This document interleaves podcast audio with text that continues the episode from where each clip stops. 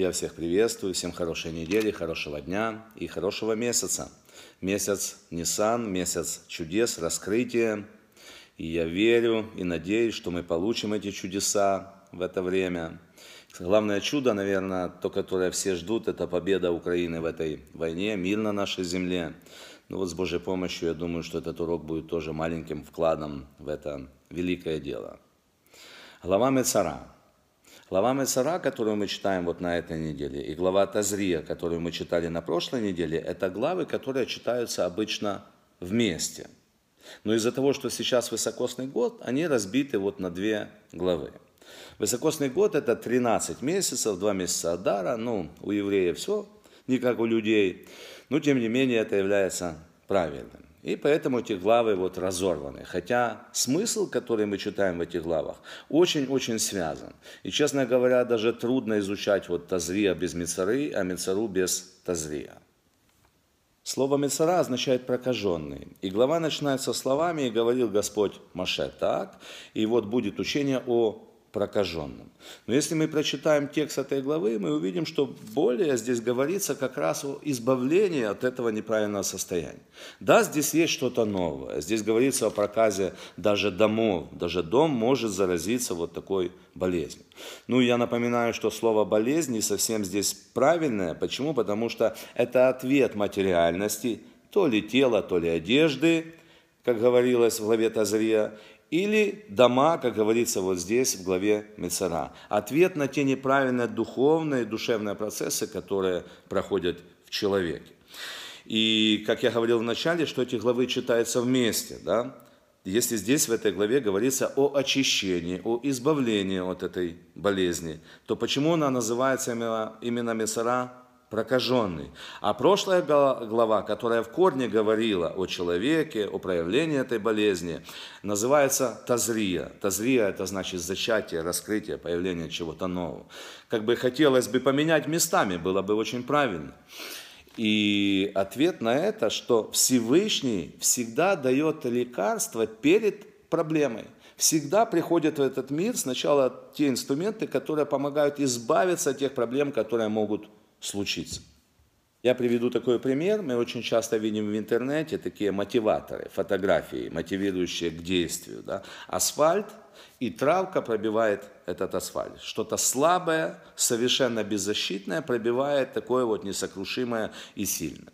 Так вот, Всевышний всегда предваряет какую-то проблему решением этой проблемы. Единственное, нужно это решение найти – вот эта сила есть в каждом из нас сокрушить любую проблему, которая есть. И вот эту большую проблему, это та война, которая есть, есть сила украинского народа с этим справиться. Вот сто процентов есть. Всегда так поступает Всевышний. Это его милосердие. Он предваряет, дает уже инструменты решения чего-то неправильного. И эта травка, она получила эти силы задолго до появления асфальта. И у нее есть сила пробить этот асфальт. Но что нужно делать самое главное? Никогда не останавливаться. Должен быть постоянный рост. Вот это является той главной деталью, которая приводит к какому-то результату. Поэтому, если, не дай Бог, ни про кого будет сказано, есть какие-то проблемы личностного характера, семейные проблемы, проблемы более широкого круга, социальные проблемы. Да? Человек – это социальное существо, и он на всех этих уровнях имеет возможности роста. И всегда он на этих уровнях где-то сталкивается с какой-то проблематикой. Вот вообще не вопрос. Нужно только найти себе силы продолжить этот рост. Но этот рост должен быть основан на правильных деталях. Что нам дает правильное направление и правильный путь – это, естественно, Тора. Ведь этот мир создан Всевышним. Если у человека есть вера, он должен понимать, что Бог, создавая этот мир, преследовал какую-то свою идею, какую-то цель. Ну, его цель, если так коротко выразиться, мы знаем, это сделать жилище для Всевышнего здесь, в нижних мирах. Поэтому все, что не делает человек, должно как-то основываться на вот этом непоколебимом основании. Это как раз Тора, это та истина, которая есть. Тогда человек не попадет даже в эту проблему. А если и попадет, у него будет весь набор инструментов для того, чтобы это решить. И царат, проказа, которая описана в наших главах, как она проявляется? Она проявляется как опухоль, как лишай, либо как красное пятно – и либо как истечение чего-то неправильного из тела. И что такое опухоль? это возвышение, да. Тело имеет свою, свою какую-то грань, а это что-то лишнее. Что такое лишай? Лишай, который цепляется. Это тоже что-то лишнее прицепилось на тело. То же самое красное пятно. Тело имеет естественную естественный цвет, оттенок, и тут что-то выделяющееся красное, то, что не нужно. Вот это слово самое главное. То, что не нужно, то, что является лишним, неправильным. И вот если это появляется в жизни человека, человек должен это отсечь.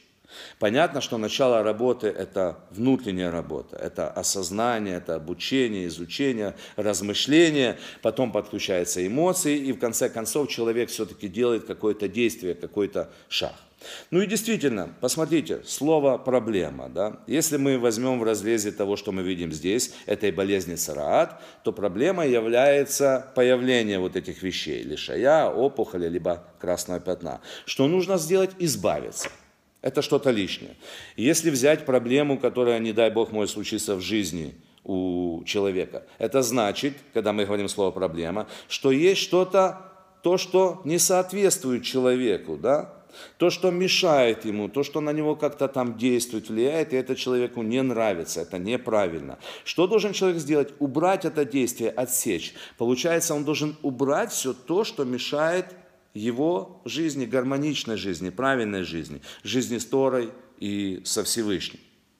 Ведь, честно говоря, Всевышний создал человека для одной лишь цели – для проявления его законов здесь, в этом мире. И он это упаковал в очень красивую упаковку. Человек должен быть счастлив, он должен быть доволен своей жизнью, он должен разбираться в этой жизни – и гармоничный человек, который живет в гармонии с окружающим миром, что это означает? Что каждая деталь этого мира подходит к другой детали, точка в точку. И все это соотносится с Торой, законом Всевышнего. Вот только в этом случае человек будет счастлив. Если что-то где-то не соотносится с тем, что хочет Бог от нас, то это обязательно будет проблемой. И человек должен взять те инструменты, которые у него есть, и решать этот вопрос. Знаете, как фальшивомонетчики, как они делают э, деньги, да, и получается их банкнота должна полностью соответствовать оригиналу. И если есть в этом в этой банкноте что-то неправильное, а это будет как какое-то пятно, как какая-то, какой-то момент, какая-то деталь, которая выделяется, не, со, не соответствует оригиналу. И, естественно, такие фальшивые деньги никогда не станут настоящими. Да? И человек, пользуясь ими, обязательно получит себе проблем. Так вот это описание того, что происходит в нашем мире. И если есть какая-то деталь, которая вот появилась и которая не соответствует счастливой, нормальной жизни человека, человека с Богом, да, то эту деталь надо как-то убрать, с ней надо поработать. Начать, понятно, со своим сознанием, и потом это как-то проявится в твоей жизни. Как нам говорит Тора, когда человек заражается этой болезнью сараат, он приобретает нечистоту. И вопросы нечистоты и чистоты – это главный вопрос в Торе. И Талмуд, к примеру, отводит этому колоссальное количество информации. Даже человек, который разбирается в Торе, вопросы чистоты, нечистоты, это ну, такая сложность, столько там частностей и деталей, что это целый, скажем, пласт знания, в котором нужно копаться и разбираться в этом. Я расскажу, скажем, основной взгляд на чистоту и нечистоту. Что обладает самой большой нечистотой? Это человеческое мертвое тело. Получается, что при жизни человек, он может быть нечистым, либо чистым, а после смерти человек остается нечистым. И здесь нужно понять основную деталь что не сама жизнь является чистой либо нечистой, и не сама смерть является, вот если это что-то мертвое, но обязательно нечистое. Нет. А именно вот этот скачок, вот этот качественный переход между жизнью и смертью, оно приводит вот эту нечистоту.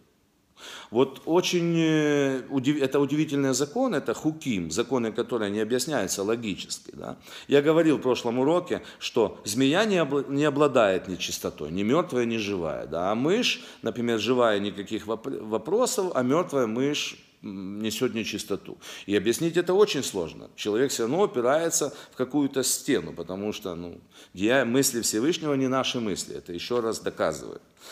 И какая разница между мышью и Змеей. Меня спросил один человек, вот тоже в вопросе чистоты, нечистоты. Я очень так ну, думал, думал, как же объяснить, хоть так вот легко, особенно если человек, скажем, не искушен знаниями Торы. И мне пришла такая очень интересная идея. К примеру, вопрос нахождения денег. Да, если человек находит деньги, и на этих денег нет никаких признаков принадлежности, кому-то, то человек эти деньги может смело оставить себе без всяких вопросов. Всевышний ответил на ваши молитвы. Да? Но если он нашел опять же деньги, и в этих деньгах лежит карточка с именем, с фамилией человека, да, человек потерял, то ты обязан их вернуть. Так вот, посмотрите, когда человек находит эти деньги без всяких знаков принадлежности, ну все хорошо, никаких вопросов. Если человек знает этот закон, слышал об этом, у него нет никаких движений души, только лишь радость. Ну вот, классно, я нашел деньги, отлично. А если человек нашел деньги, там есть карточка, и эта сумма не является очень маленькой, представьте себе любую, 10 тысяч долларов, 20 тысяч долларов, еще больше можно представить. Оп, завязался какой-то маленький червячок, да, который начал точить нашу душу, и человек думает – я не говорю сейчас за всех, я пример просто привожу. И он думает, вернуть, либо не вернуть, либо оставить. Смотрите, какие-то деньги. Это решение моих там многих вопросов.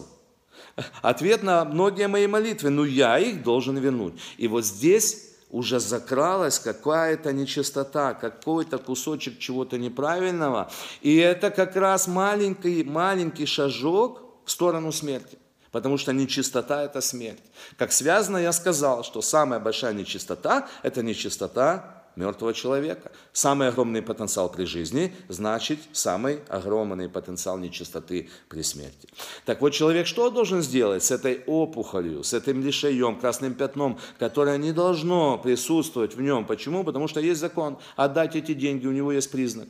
И он справляется с этой нечистотой, либо, не дай Бог, не справляется, и делает какие-то действия, которые влияют потом на его жизнь. И человек остается чистым, либо нечистым. На чуть-чуть чистым, на чуть-чуть нечистым, но это какой-то путь как бы развития.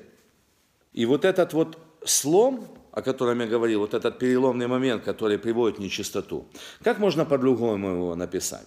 Это остановка, да? это какое-то торможение. Вот с моим примером, с этими деньгами, когда человек нашел эти деньги и начал сразу колебаться, отдавать, не отдавать. Что произошел? Момент остановки. Вот, вот этот момент остановки, он и приводит нечистоту. Человек приведен в этот мир только лишь для одной цели – развиваться. Развиваться всю свою жизнь. И когда на этом развитии происходят какие-то остановки, вот они приводят какую-то нечистоту. Далее человек опять справляется с ними с Божьей помощью и двигается дальше, дальше в своем развитии, становляясь, скажем, приводя большую гармонию, ту божественную гармонию, которую дал нам Всевышний. Либо, не дай Бог, человек останавливается и начинает откатываться дальше – вот постоянный рост – это главное условие того, что не будет никакая, никакая нечистота прикрепляться к человеку, приставать к нему. Надо всегда читать, пытаться что-то разбираться в своей жизни, что-то понимать, изучать, двигаться. Посмотрите, вот многие еврейские мудрецы, которые становятся даже уже старыми людьми, да, они сохраняют вот эту ясность ума, желание развиваться, желание двигаться. Как называют еврейский народ? Народ книги. Человек, который читает книгу, всегда будет управлять теми, кто смотрит телевизор. Да? И тоже, кстати, насущная проблема. Посмотрите, как, э, чем управляется русский народ. Вот много мы картинок разных э, комиксов видим, да, телевизором. Почему? Потому что мозг, он ест все, что в него вкидываешь. И только вот наша, наша задача, наше усилие может отфильтровать и сказать, стоп, так это неправильно, я не должен это принимать себя, я не должен так думать, не должен так действовать. Это как называется? Постоянный рост. Когда человек постоянно находится в какой-то анализирующей ситуации.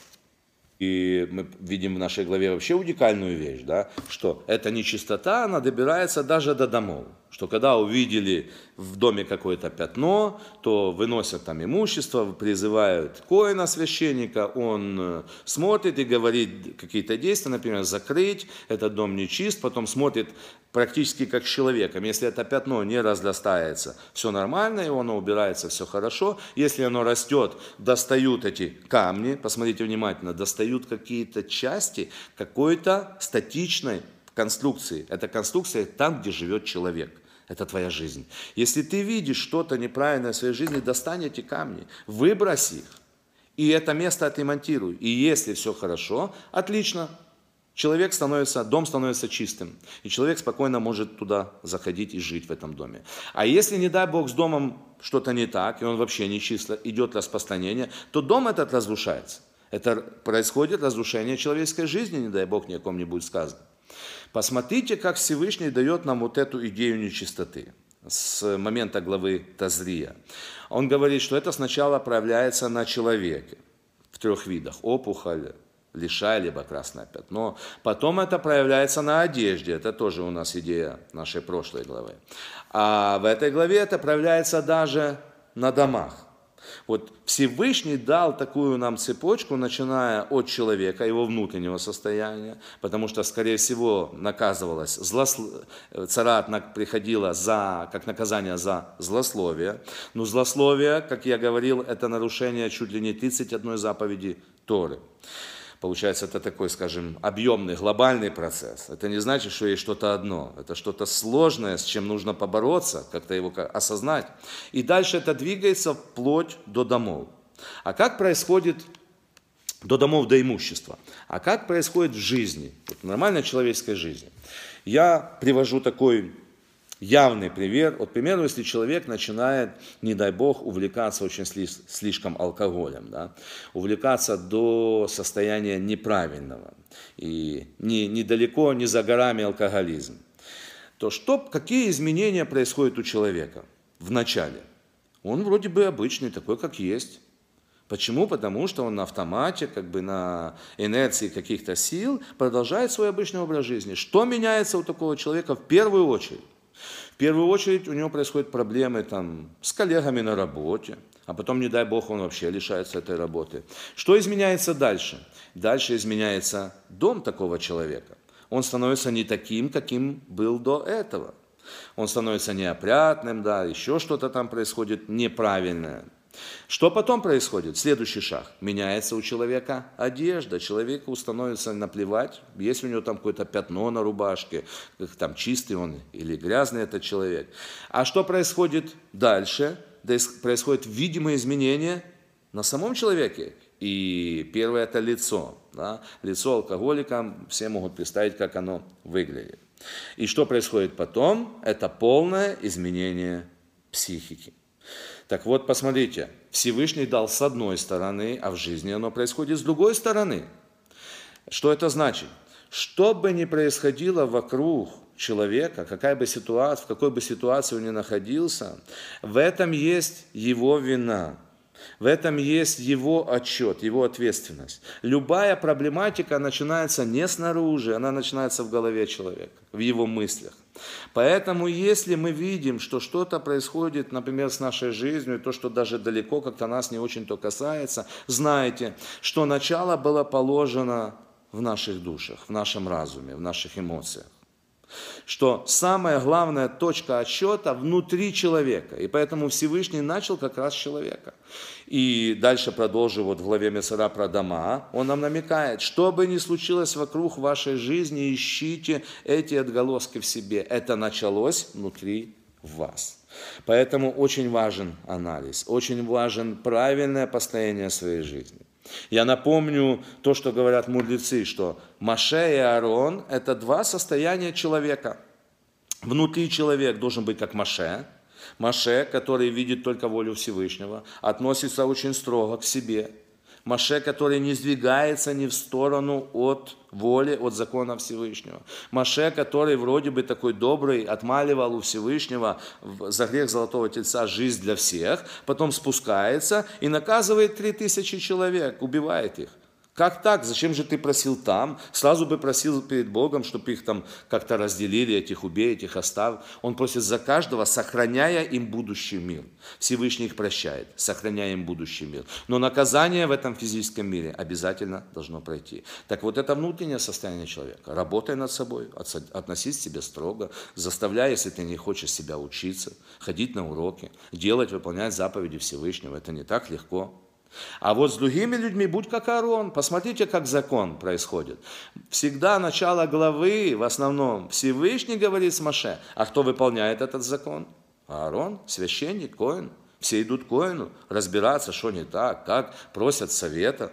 Так вот Аарон, который любит людей, который, когда слышит про какого-то злодея, не думает сразу, что да, я знаю такого злодея. Вот он сидит через три стула там от меня. Да? Нет, Аарон, который дает каждому шанс, который не указывает, а делает это очень, очень все мягко и правильно. И это продолжение Аарона, это Гилель, ведь у нас Аллаха, закон по Гилелю, Гилель, который обладает вот колоссальным милосердием и милостью, который Шамай прогоняет этих людей, Гилель говорит, да, пожалуйста, я им помогу, и в конце концов он исправляет этого человека. Вот как раз наши отношения между нами, между людьми, наше единство, наша любовь друг к другу, она исправить этот мир. Это та гармония, которую Всевышний стремится увидеть. И вот даже та победа Украины, которая безусловно будет, и она неминуема, она происходит на основании вот того объединения украинского народа и всех тех национальностей, которые живут в этой стране и ценят свободу и границы этой страны. И поэтому, дорогие мои друзья, давайте вернемся вот к себе. А к себе это значит ко Всевышнему. Будем внутри как Маше, а снаружи как Аарон любить людей. Всем всего хорошего. Пожалуйста, делитесь моим уроком, буду благодарен. Если есть вопросы, пишите. Всем пока.